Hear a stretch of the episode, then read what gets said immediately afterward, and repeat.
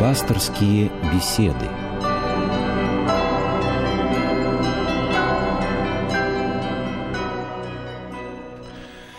Рад приветствовать вас всех, кто слушает нашу программу в эти минуты. В эфире передача «Пасторские беседы» в цикле программ «Мир. Человек. Слово». В студии Константин Корольков, и сегодня у нас в гостях настоятель храма Богоявления Господня, э, бывшего Богоявленского монастыря, благочинный Покровского благочиния Москвы и ректор Московской Регенской певческой семинарии протеерей Геннадий Нефёдов. Здравствуйте, отец Геннадий. Здравствуйте. Но сначала я хотел бы, э, чтобы мы вот коснулись нескольких вопросов, которые пришли нам после вчерашней передачи. Вопросов приходит много, но вот я хотел бы, чтобы на два вы ответили. Э, в прошлый раз у нас был Аркадий Шадов, но я думаю, что я передаю вам как бы по эстафету на, отвечать на эти вопросы. Вот такие вопросы. Ну, прежде всего, вот нам написала пенсионерка Валентина Михайловна Иванова, у нее три вопроса. Два из них э, – это возможен ли переход православной церкви на новый стиль календаря и определение праздника Пасхи. Я думаю, что об этом мы поговорим особо в отдельной программе. Но вот у нее э, такой вопрос. Можно ли проводить литургические службы в храмах на более современном русском языке, чтобы и не очень подготовленные верующие понимали то, что говорит священник во время службы? Вот как вы ответите, отец Геннадий? Переход на русский язык как таковой, он не ставится, потому что славянский язык – он достаточно ясен, за исключением отдельных каких-то слов, которые можно всегда в словаре посмотреть и составить себе представление о том, что эти слова в своем понятии содержат. А так, э, славянский язык, он язык поэтический, необыкновенно доходчивый, и когда вот в него будешь вслушиваться, то тогда он оказывает очень э, доброе воздействие на сердце человека.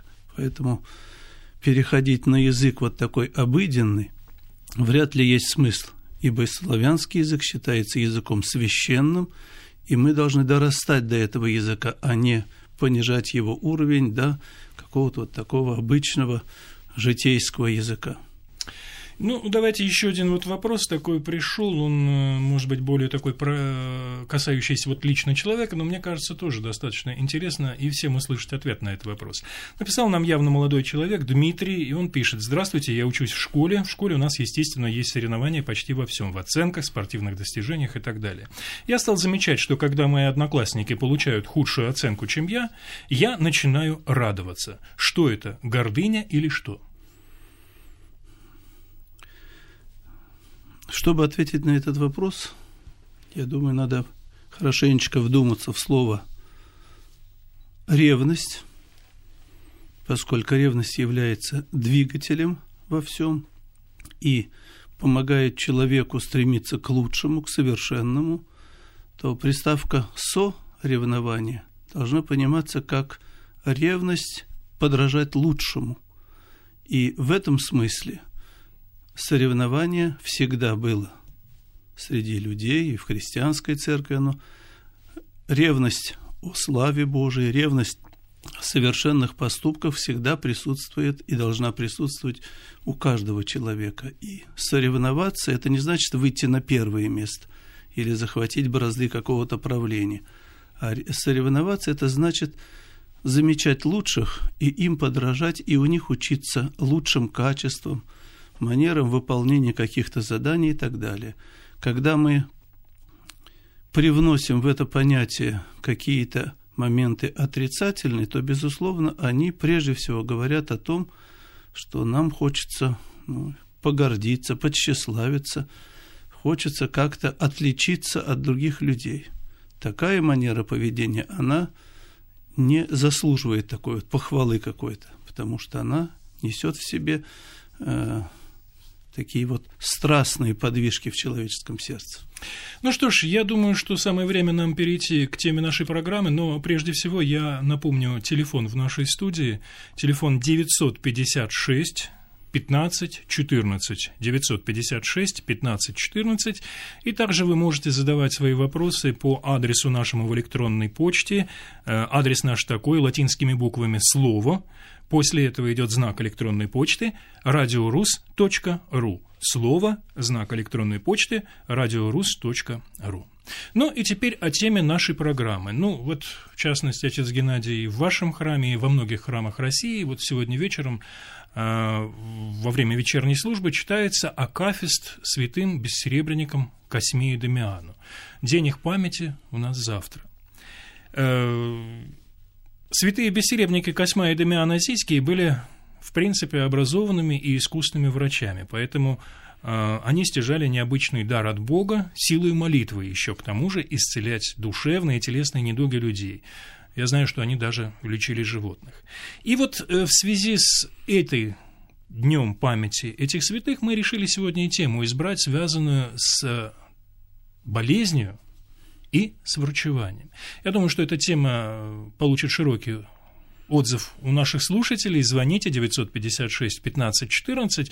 Но я хотел бы вам сначала сразу задать вопрос, вот что такое болезнь и здоровье с точки зрения церкви? Как к ним относиться? Норма – это вот здоровье, и болезнь – плохо это или хорошо ли? Как оценивает это церковь?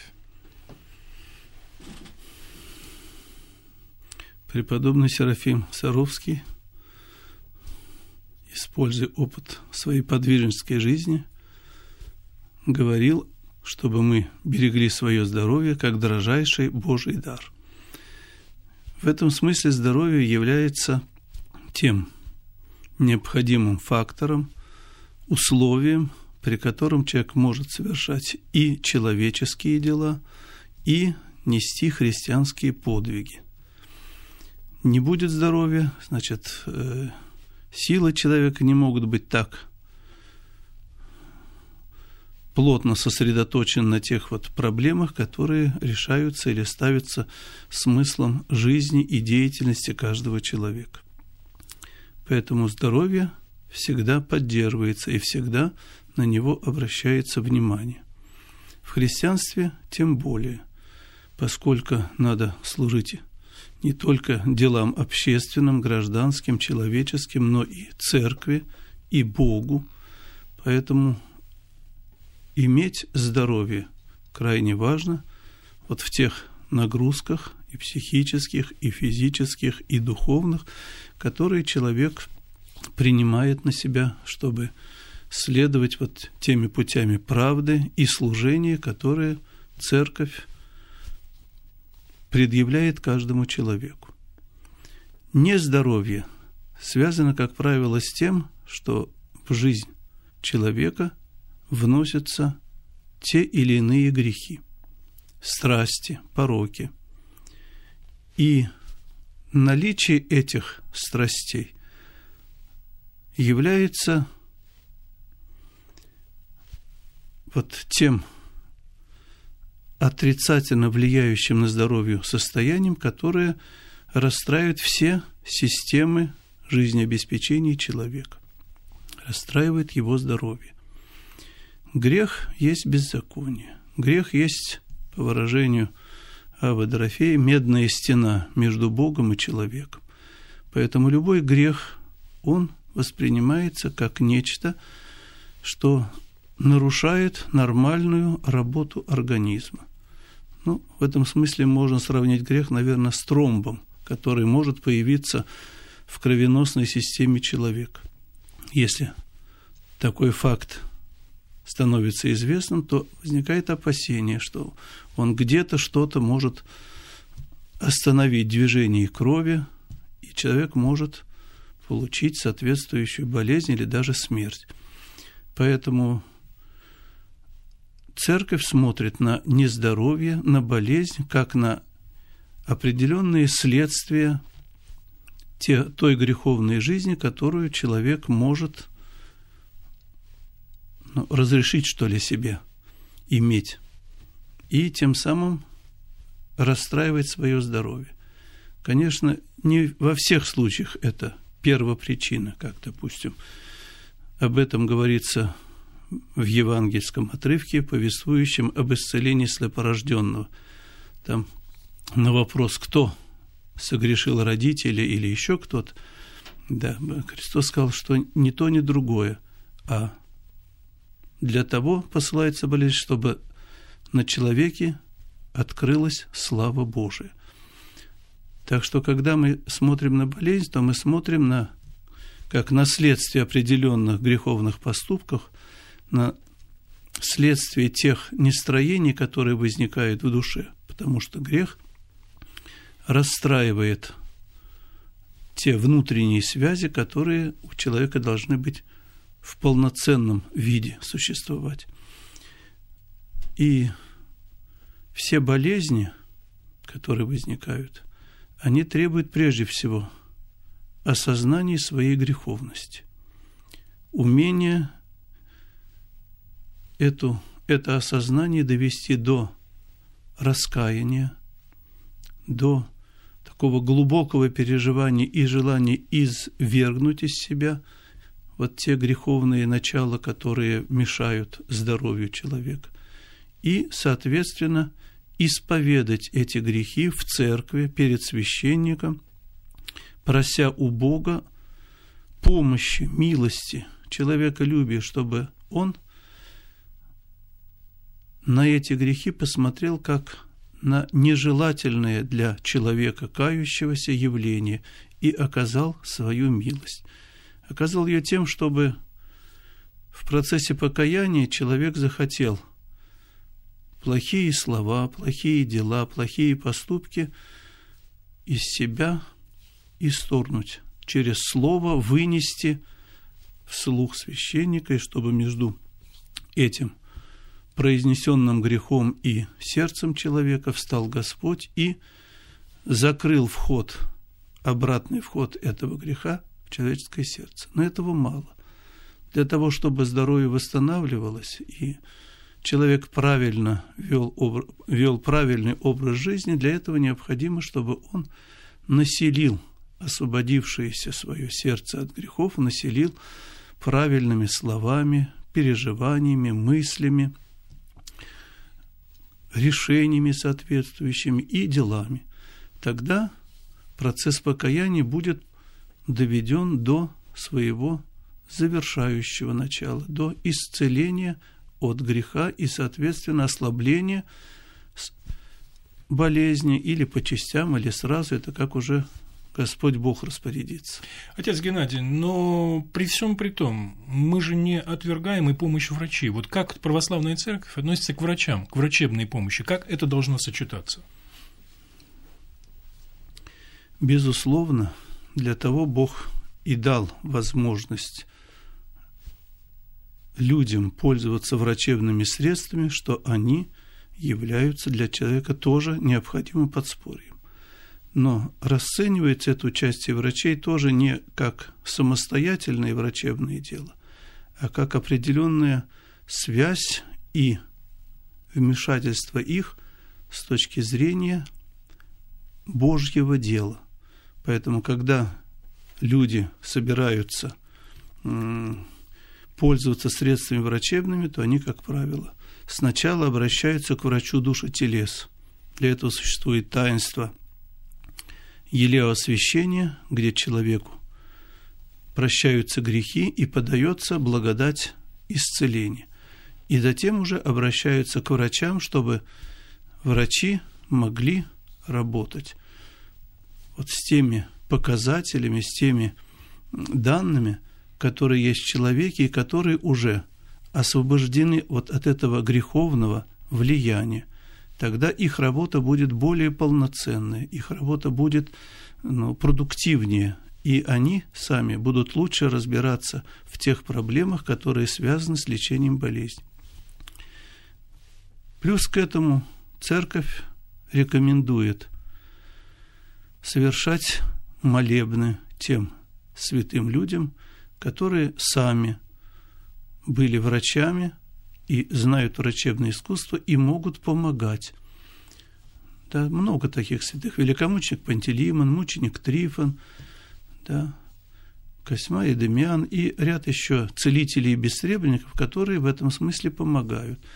Помогают и тем, что молятся, и сердце человеческое привлекают восприятию божественной благодати, потому что их особенность этих врачей тем, что они лечат силой Христовой, а не своим только искусством.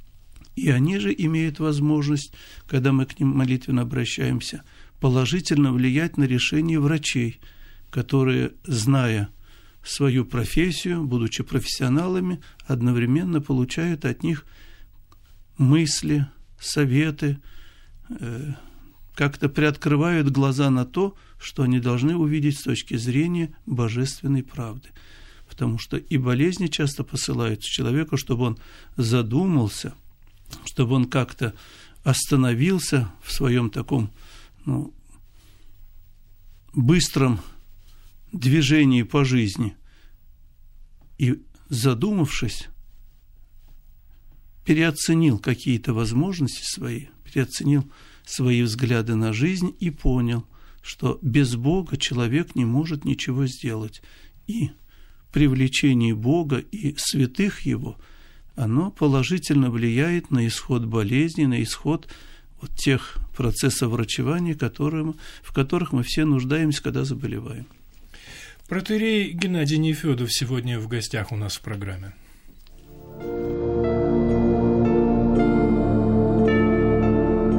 Пасторские беседы.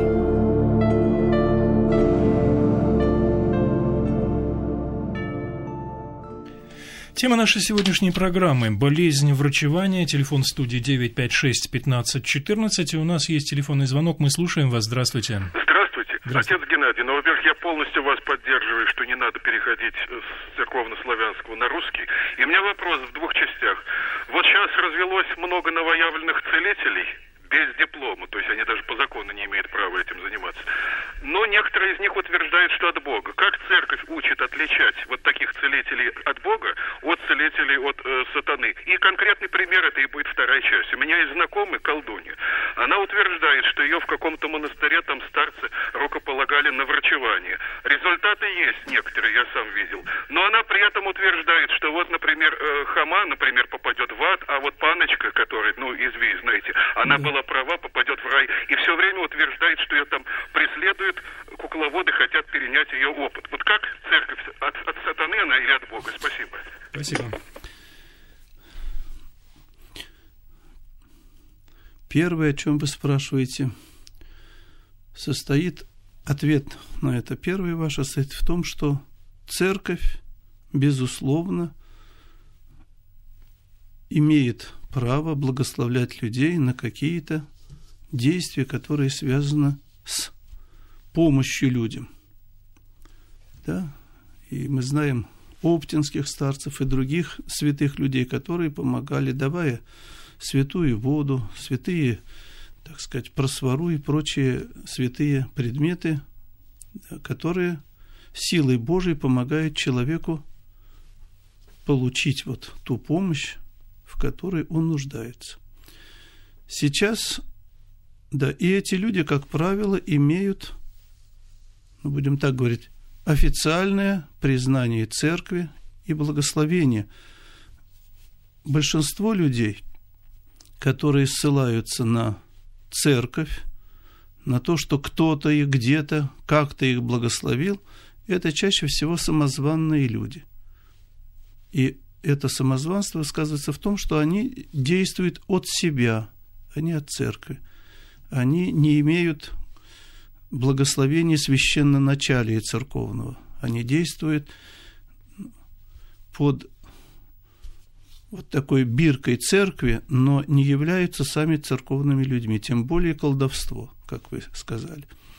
Поэтому мы отличаем эти, э, этих людей потому, как они работают сами от себя, или они совершенно определенно по какому-то послушанию церковному, или официальному, как вы говорите, нужно да, кредитование и лицензии на то, чтобы заниматься тем или иным трудом. В этом плане мы должны остерегаться. Как раньше были лжепророки, так сейчас есть лжеврачи, которые пользуются неизвестно чем, неизвестно как, и не всегда даже могут помочь, а скорее всего навредить людям. И общее решение этого вопроса, как это было сказано еще с первых веков христианства, отличие лже пророка, лже человека – это желание на этом заработать. Святые люди, когда они лечат от Бога, они не стремятся ни к какому заработку. Для них это не вопрос. А лжепророки, лжеврачи, они стараются на этом деле получить какой-то какой заработок, сделать бизнес, как теперь говорят. Вот поэтому можно и смотреть, как это вот происходит. Ну, собственно, Косма и Дамиан, мы вот сегодня их вспоминаем, они именно были без серебряниками. Без серебряниками. То есть люди, которые не брали плату за то, что помогали людям, исцеляли их лекарствами или молитвами. Отец Геннадий, ну тут вот возникает тоже такой вопрос, ведь помимо всего прочего существуют э, некие традиции народной медицины, травы, скажем, или какие-то такие вещи. Вот здесь как к кому обращаться, вот как церковь определяет, действительно имеет ли смысл к таким врачам обращаться, или все-таки э, стоит обращаться к обычным врачам и, естественно, пользоваться тем, что вот дает официальная медицина? Мне кажется, что официальная медицина должна быть признана, признана авторитетной. И ее рекомендации, еще раз напоминаю, с помощью – молитвы к Богу и просьбы, чтобы Господь указал врача, который понял бы вот состояние здоровья конкретного человека, всегда оказывается положительной и важной. Что касается вот просто народных целителей, здесь надо смотреть на ту жизнь, которую они ведут. Было много святых людей, подвижников, которые давали травки, давали там рекомендовали воду из источников, там, или искупаться, или еще какие-то вещи. Вот. Но они это делали для того, чтобы человек с молитвой обратился к Богу и вот в святых местах получил для себя исцеление. Или, принимая те или иные травы, мог сам наблюдать, влияет ли они на него положительно или нет. Если же э, есть сомнения в том, как человек живет, ради чего он занимается этими травками, то тогда лучше этим не пользоваться. Потому что даже общий нравственный закон говорит о том, если в чем-то сомневаешься, значит, еще время не пришло этим воспользоваться. Или совсем оно не должно иметь места. 956-1514 наш телефон. Я хотел бы, вы знаете, задать еще один такой вопрос, наверное, он тоже волнует многих. Это вот э, нужно ли молиться за больного человека другим людям? Если нужно, сколь эффективна эта молитва, что надо сделать для того, чтобы вот реально оказать ему духовную помощь? Молитва в церкви является ее дыханием. Молитва связывает дух человека с Духом Божиим. Это в каждом конкретном человеческом положении. Это субъективный религиозный опыт каждого человека. Господь говорит, что наиболее плодотворная, эффективная молитва – тогда, когда двое или трое собираются во имя Божие.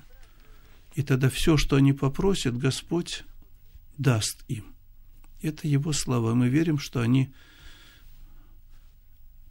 исполнены глубокой истины, и сила Божия за этими словами стоит. Поэтому издревле в церковной жизни существует традиция.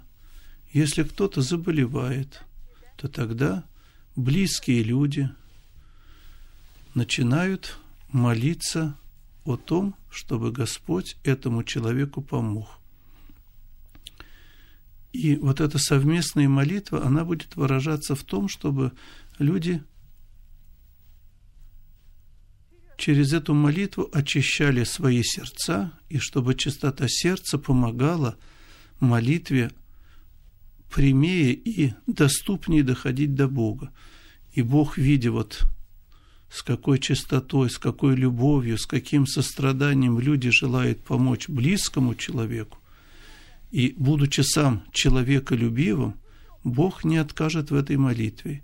Поэтому все время в церкви среди верующих людей эта традиция существует. Читают совместно псалтирь или читают совместно Новый Завет, чтобы вот таким более широким охватом прочитывалось большее количество священного текста, и слова этого текста, и молитва в связи с этим содержанием евангельским доходила до Бога и возвращалась к болящему теми благодатными целительными молет, моментами, которые вот этому человеку особенно бывают нужны. У нас есть телефонный звонок, времени осталось очень мало, поэтому, если можно, коротко задайте свой вопрос, и мы постараемся также коротко ответить. Слушаем вас, да, здравствуйте. Да-да-да, да-да-да, говорите. Вопрос у меня такой. Вот э, есть переливание крови, и при этом донор остается в живых. А как церковь относится к пересадке органов, когда донор в живых не останется?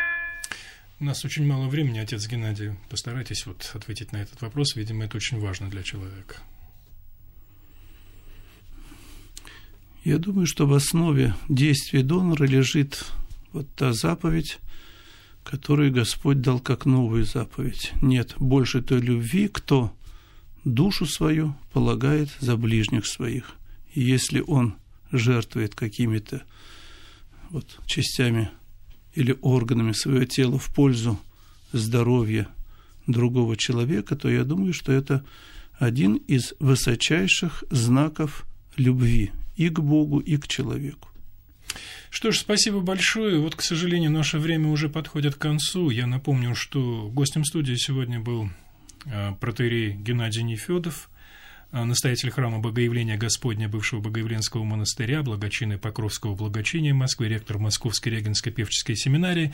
Тема, я думаю, болезни и врачевания, еще мы вернемся к ней обязательно, потому что тема эта необъятная, и мы обязательно еще поговорим на эту э, тему. Но в следующую нашу программу, в следующее воскресенье, я заранее объявлю нашу тему. Тема будет посвящена небесным силам, архангелам, ангелам, ангелу-хранителю. Ну и пишите нам по нашему электронному адресу слово знак электронной почты радиорус.ру. Программу провел Константин Корольков. Я желаю вам всего самого доброго и до встречи. Счастливо.